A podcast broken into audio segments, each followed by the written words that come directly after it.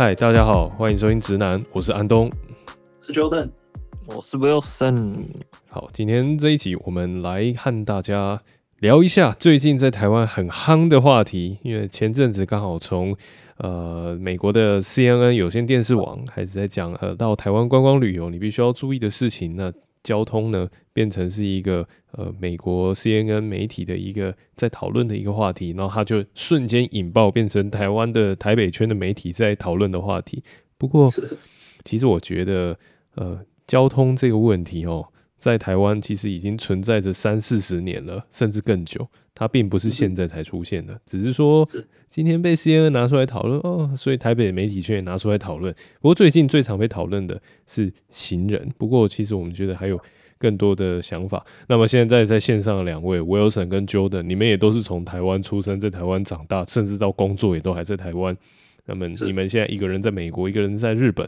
你们现在觉得？有没有什么很大的差别？其实 Wilson 之前想法就很多了，就觉得日本的那个人行道啊，真的太棒了，啊、是真的很棒，步行者天堂。我真的觉得日本的人行道设计真的很强哎、欸，真的超强的，而且就是他他们就是他们几乎是把人跟车的动动线整个都分离了嘛，就是你人在走路的时候，可能很多时候完全不会碰到车。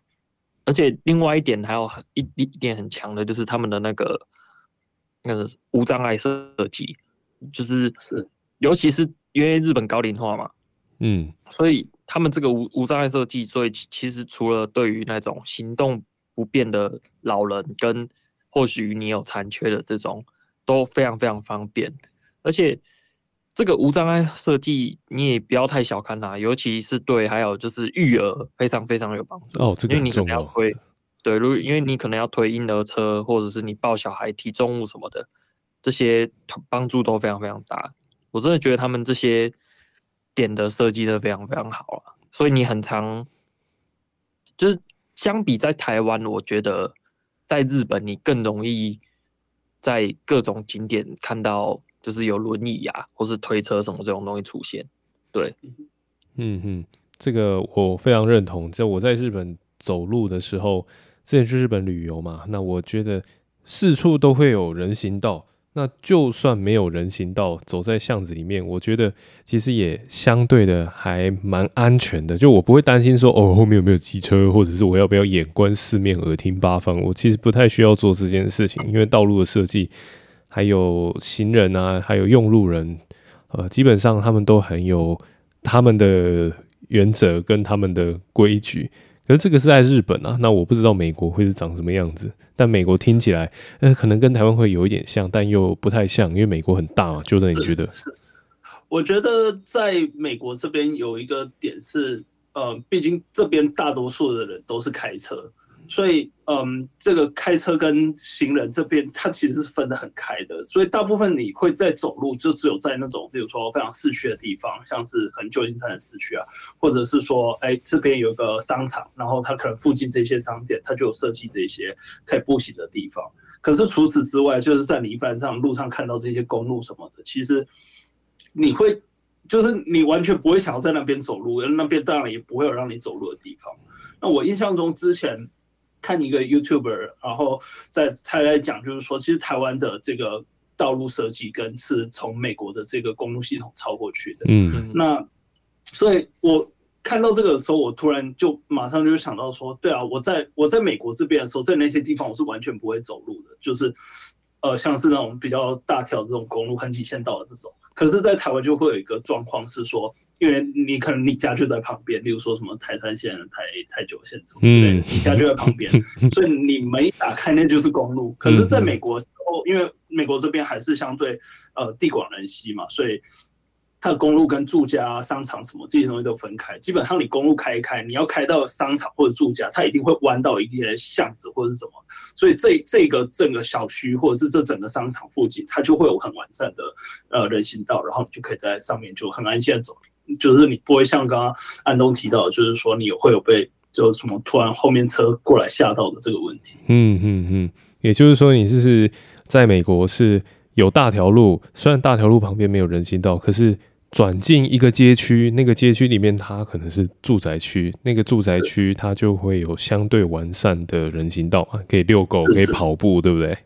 对对对，所以像我自己现在住的这附近，那这就是这边，就是你要在路上这边跑步起来也是很舒服，因为它这个人行道的设计就会。让你比较不会说，哎、欸，遇到所有车会就是突然冲出来这样子。嗯，然后我觉得还有另一个也挺有趣的点，就是像这边的路上，它会设计这种就是减速坡嘛，应该它叫 bump，我也不知道中文叫什么。嗯，就是它它就是路路面就是一个凸起嘛，很高的凸起。如果你不减速，你一定会刮到底盘的那种高度。嗯，对，嗯嗯，对，它这种它这种减速坡很多的情况下，其实。特别在像是停车场这种最有可能被车吓到的地方，嗯，它就是这种减速坡就盖的很多，所以就会让你说，哎，这行人他在走的时候，就算行人没有那么注意，可是这个车要突然冲出来吓到你也比较难，因为他如果不 不在遇到减速坡的时候之前减速的话，那他他他可能真的会刮到他的车。是，所以我觉得这个也是在台湾。的一个政策导向的问题吧，就是在日本，我也是会很常看到这种减速坡，然后它有可能会在一些马路上的设计，就是它直接是人行道上凸，然后然后那个车经过的时候，它是直接就是人行道，因为是整个上凸的嘛，所以车经过的时候一定会空空，就是也是一个减速坡的概念，那它是把人行道整个都放在减速坡上面，就是对，就是它很多这种。算以工程角度来讲是防呆的设计啊，你再怎么乱开，你到那边你你不停什么的，除非你车想要飞起来之类。对对对对对，就是台湾有时候就你会觉得政府一直在宣导，然后有很多宣导标语什么什么有的没的，但是实际上，呃，我觉得这种道路的防呆设计还是更重要一点。说实在，嗯，台湾现在这个状况有点像是他他。给你一本很厚的说明书，告诉你这东西要怎么操作，但是这个东西上面完全没有防呆设计，所以很有可能你就是哎，你一个不小心那就 GG 了。对、嗯，我觉得 Wilson 你说那个把减速丘设计在那个，他把它设计在人行道上面，这个在台湾我不曾看过，是顶多是在人行道的前面会设计，但是在马路上是几乎没有的。通常会设计减速丘都是企业内部。的园区或是学校内部才会设计减速坡。那那像像以我的母校来说好了，我母校有减速丘的地方都是行人特别多的地方。那那个是学校里面的设计，然后走出了那个行人比较多的地方，因为我们学校就校门口附近或学生餐厅附近人是比较多的，就那边是有减速丘的。但是那边减速丘高度其实相对的也。没有很高，然后过了一个地方之后，很奇怪，学校就全部都没有减速丘，所以那个有时候晚上啊，在夜间部，你就会听到，呃，夜间部上课的时候，有时候就会听到，哇，那个是把那个类似那种一千三百 CC 的那种小货车，它装上一个超大根的排气管，那你就听整个学校就会听到它在里面飙车这样，嗯，然后他们 他们到那个什么那个那个减速丘的地方啊，他们有些时候还不会减速，你就会听到那底盘很精彩哦，对啊，但是。但是我刚才讲那种减速丘不是，就是有一种设计方式是你人行道，人行道在那边嘛，然后你左右两侧都有一条减速球，就各一条这样。但是我刚才讲的那种是，他直接把人行人行道整个上台，嗯，就他人行道是一个整个是一个很大的减速球，就是你人其实是走在那个减速球上面。对，就是车子一过去，它到那个之前一定要减速，否则车子底盘一定会完蛋的那一种。对对对，就是它整个人行道是上台的一个减速球。嗯嗯，对，就蛮蛮特别的设计啊。说实在的，我这一这我我住的这附近其实也有类似的设计，就是它它直接那个斑马线嘛，直接直接就画在那上面。对对对对对，就是类似像那样。嗯，然后像像日本这边，诶、欸，我。我没有看到人行道的地方，几乎就只有，呃，可能高速公路吧，就几乎什么地方都有人行道。说实在的，嗯，就是连一些很偏、很偏僻、很偏僻的地方都有人行道。是。然后像前阵子有看那个报道嘛，他就说缩缩减、缩减、缩减那个行车的行车道路的宽度，可以有效降低你的车速。嗯嗯，就是可以让事故率不要那么高，所以像日本这边，很多时候你会发现，日本的车道很窄，人人行道根本就跟一个车道一样宽，对，就是他那个地方 可能可以开四线道，但他就硬硬是把左右那两线掉直直接删掉，变成人行道这种感觉。就在日本很多地方看到这种设计。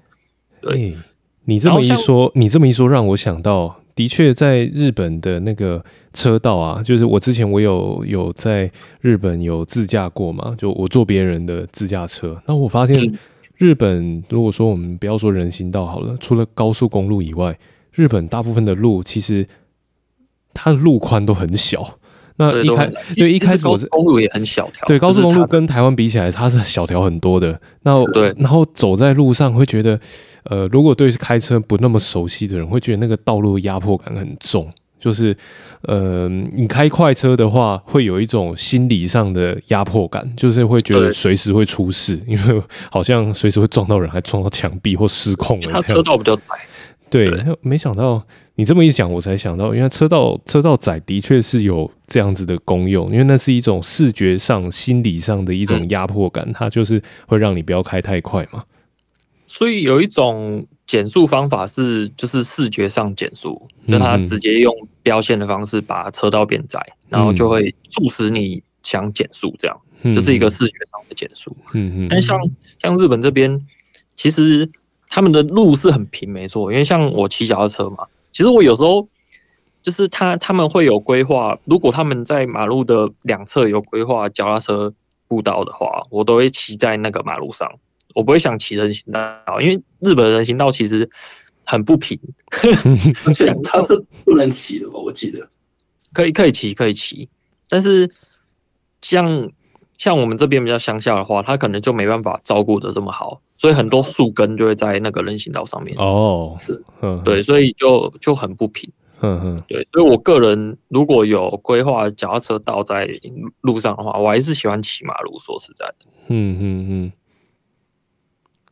然后是像，对啊对啊对啊，骑马路，骑马路。我每次想到骑在在台北开车啊，那个骑遇到那个骑马路自行车骑在马路上的，有些时候实在是有一点头痛。就是我不能说它是它在交通上很危险，但是我会说自行车选骑在马路上是很危险的事情，因为呃。台北大部分地区是有脚踏车道的，就是往信义区、大安区、中正区、中山区，就很多地方其实都有人行那个人行道跟那个那个脚踏车道。可是有些人他们 他们可能喜欢马路的快感嘛，还是怎么样？他们就是很不喜欢骑上面，然后他们会选择跟机车还有汽车争道。那那个如果骑在马路上的，我就觉得会有一点困扰，因为机车要闪避它，汽车也要闪避它，那有可能在闪避的时候就必须要。非常强力的减速，因为那种减速是为了避免撞上去的那种减速，它是在避免事故发生的那种。跟我觉得跟 Wilson 你刚刚说的那种心理上的车道的那个狭窄，心理上的那个减速是不一样的。那个是已经在心理的第一层就已经先做好那个准备。那么，我觉得你在日本骑脚踏车，如果你可以骑在马路上，我相信应该是。嗯，不太有这样的问题啦，是这样子吗？因为日本是没有什么机车的。我是觉得，诶、欸，台湾的有些有些时候，你会觉得台湾的那个标线设计的就很不完整。嗯，嗯，像像日本这边，它的脚踏车标线就标的很完整，所以嗯，危险嘛，我自己是觉得还好。虽然说旁边都是车，但是而且我们这边车又不多，我这边又是乡下。嗯嗯嗯，对，说实在的，我这边车也不是很多，所以。我自己感觉是危险程度是还好啦，嗯，对，但它有些地方会，就是它的脚踏车道还是跟人行道设立在旁边，嗯，所以还是看情况啦，不一定。嗯，我觉得在台湾有时候会是，其实是一个情况，是是是人被逼出去，所以人被逼出去，他不得不走在脚踏车道上，所以脚踏车就会觉得有人挡他，他他就会跑到马路上去，嗯，就是在人行道经常，当然。可能台北市或许少一点，但我觉得还还是有，就是，比如说一些可能，就是说机车停在人行道上啊，或者是店家他把什么桌子放在外面啊，或者是就是这些杂物类的东西，甚至是变电箱什么，这些杂物类的东西把人挤出去，因为人就会人人流大的时候，他就会走到脚踏车道上，他没办法，因为人就那么多，嗯，然后脚踏车就不得不往往再更往外面移动。嗯嗯嗯。前前阵子我们看了那个，不是他还有讲到一个台湾道路设计很矛盾问题嘛？就是有些人行道你就说进行机车，结果你把那个机车停车格设 设计在人行道上面，就是到底是怎么停？对啊，就有时候就会遇到这种很矛盾的设计。说实在的，嗯。这个就是没有出出去看过更好的设计的时候，活在当下，其实根本不会有这样子的感觉。我必须说，我以前大学的时候，我是很常把机车骑上人行道，原因只是因为我是啊，那个机车会在那上面，我一定要骑上去嘛。对啊，但是呃，那时候我会骑上那人行道，是因为我在嘉义嘛。那那个人行道基本上不是给人走的，他那是给机车骑的。那么人行那个行人是要走骑楼的。就是在有一些地方，它是呃骑楼有很大的人行道，然后机车全部被赶到外面的停车空间，就是马路旁边跟骑楼中间，还有一个看似人行道的一个红砖步道，但那其实全部都是满满的机车。对，那么那时候我我记得我经常这样子做，但是到后来之后，因为我上台北之后，我就很少。骑机车了嘛？我骑机车其实现在都是留留剩下从住的地方到捷运站嘛。那像是这一段路，其实有也都有很大的人行道，旧的应该知道。对，那那那这时候就不会有骑上人行道的问题。但就除了有一些外送，还是会骑上人行道。我每次都想对他。想要国骂一下，因为我在跑步，然后他骑上机车，也以以前也是差一点被撞到过，所以就会觉得很烦啊。就是你你多走几步路会怎么样吗？对，因为他那边他那边就变成是说，因为他那个社区的入口嘛。对，社区入口离离路边很远，所以他外送他要快，他干脆直接一路骑到社区入口，对，东西放了再骑下去。对对，就是骑骑的那那一段路走路可能会花个一两分钟，从机车停车点到社区的入口可能就会花个一两分钟的时间，嗯、那他就会选择说啊，就直接骑上去这样。那后来社区是都有阻止这件事情了，嗯、的确最近是没有什么发生，不过有一些那个。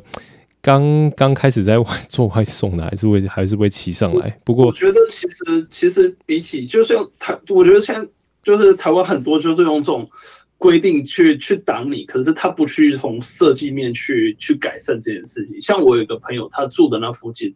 诶，他那边的外送就是他全部送到一个地方，嗯、然后他那边就直接一个停车弯，嗯，所以你所有外送都是直接骑到那边，或者是开始开到那边，东西放了，然后你就可以上来继续走，嗯、你你就不会有这个这个你你你什么太远了、啊、要走很远这这个问题。嗯嗯嗯，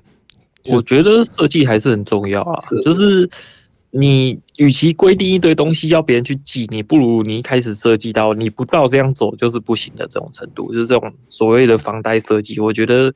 可能会更好一点，就是强制你遵守嘛，不然的话就行不通。对，以前我听过一个前辈的说法是这样的，就是呃，开车乱开不应该，可是骑车会乱骑是人性。然后我我这句话我思考了很久，所谓的乱骑到底是怎么样？就是为什么乱骑会是人性？那如果我们把机车想成是脚踏车来想的话，脚踏车骑上人行道理所当然，就是，是 对，就是你你呃脚踏车你骑上人行道，因为速度也不快嘛，了不起。呃，如果可以在人行道上骑到三十就很厉害了，但通常脚踏车的速度差不多就十八到二十五中间而已，其实并没有很快。就即使你撞到，也就是受伤，但不会到严重的受伤。但其实机车它在行照上面叫机器脚踏车，还是叫普通重型机车？还是如果说把机车也当成脚踏车来看的话，的确它某种对它其实某种程度上它也是脚踏车，所以把它。骑上去人行道，或者是把它骑到呃我们觉得不该骑的地方，它似乎是人性嘛？是是这样吗？你们觉得？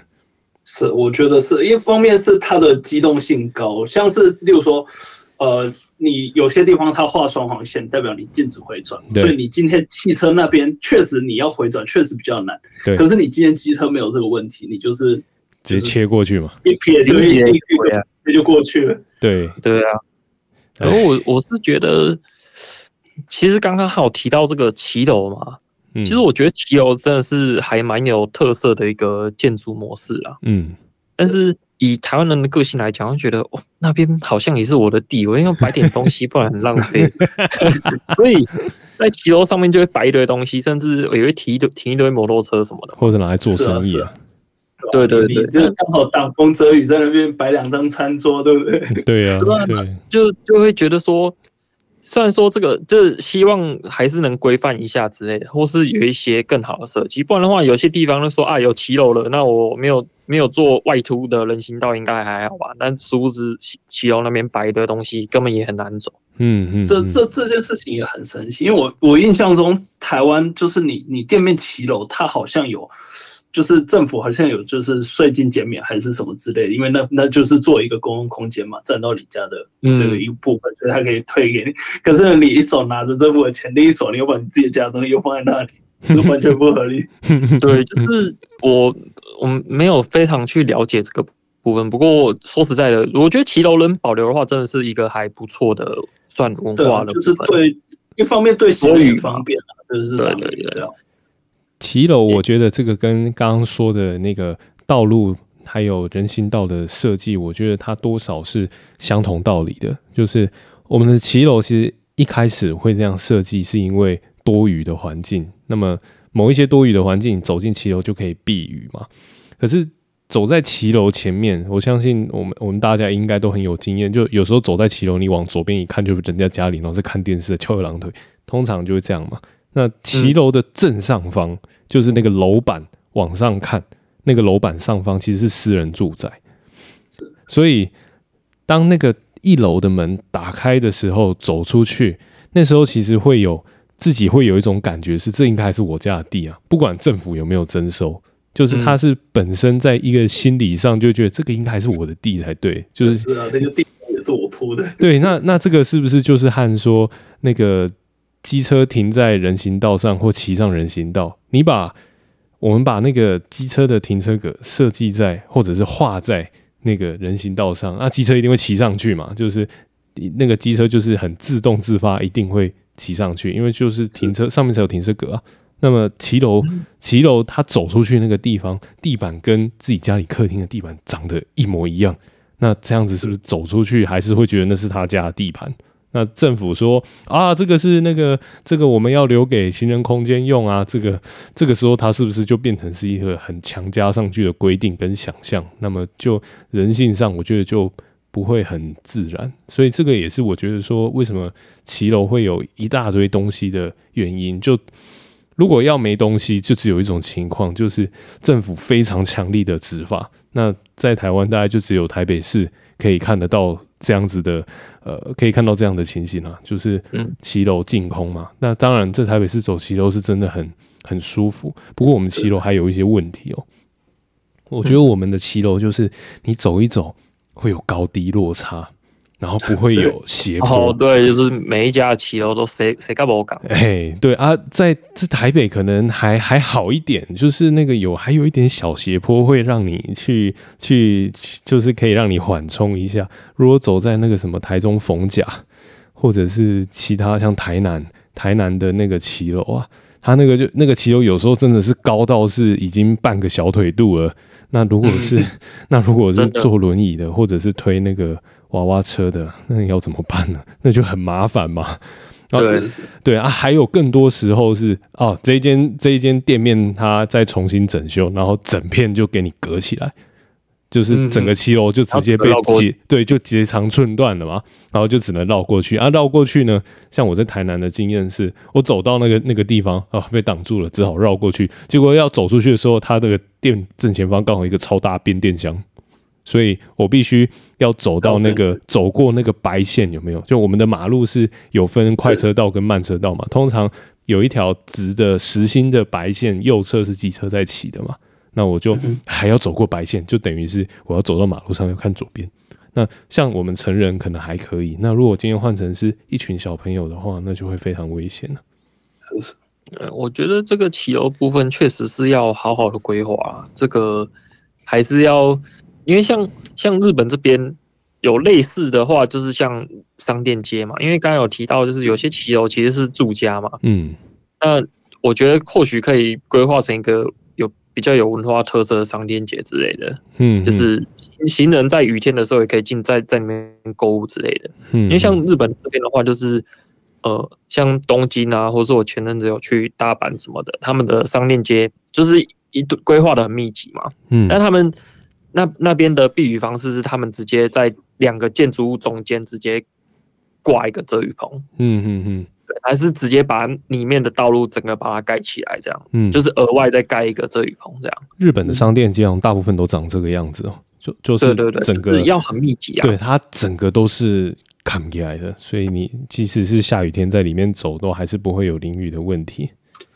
对，就是他们的设计大概是这样啊。不过我觉得有一个难点在于说，就是。跟美国、日本比较不一样的是，台湾是属于一个住商混合的情况，所以像刚刚我们提到的骑楼，有可能哎、欸，你这一家在卖鸡肉饭，然后你再过去，哎、欸，这个是住家，像刚刚安东提到这个在里面看电视，哎、欸，再过去，哎、欸，可能这个是卖一个什么手机壳之类的，就是它会混在一起，所以你变很很难的去把它变成全部一致。像我像我在这边也有类似骑楼这样设计，虽然加州不怎么下雨，我也不知道大大太阳嘛，但但总之它。可能整排过去全部都是商店街，嗯嗯，对，就就会像是日本的状况，和商店街是这样子，就是整个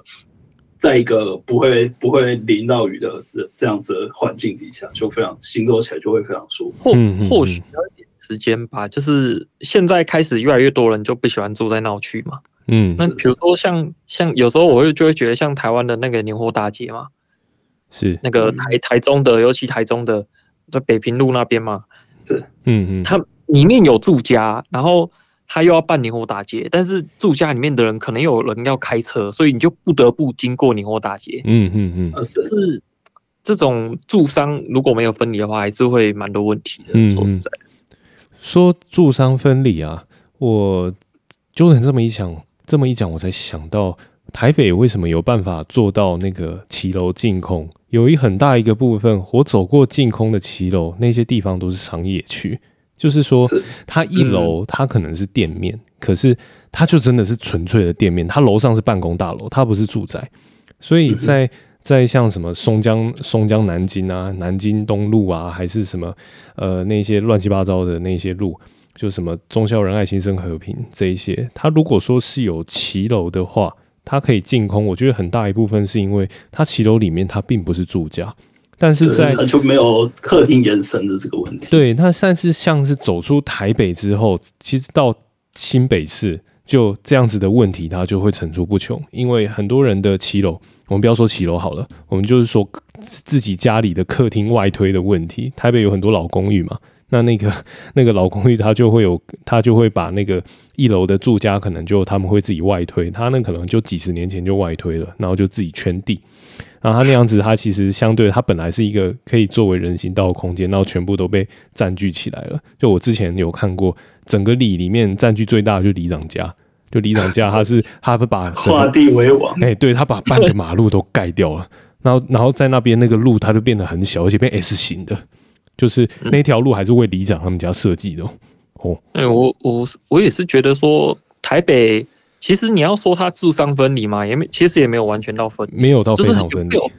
会有很多大楼，他们直接就是，比如说一楼就是商店街，上面就直接是住宅，其实也没有分离到哪里去。说实在的，它是垂直式的分离，至少至少不会有那种，就是你这这间一楼是住家，这间一楼是商店。对对对，其其实这样子的设计，我觉得其实也还蛮还蛮不错的。因为像像日本这边的话，它更多的是，比如说一楼是商店街，上面上面是就是办公的地方，他们住商分是这种是，而且像刚刚有提到那种。你如果是一整片的话，你骑楼是一起的话，这样无障碍也比较好做。是我真的觉得无障碍设计真的也是很有必要，因为无障碍设计，你除了行对一般行人，如果你不想爬楼梯什么的方便之外，然后对老年人，尤其我们现在台湾高龄化，然后还有小孩婴儿的问题，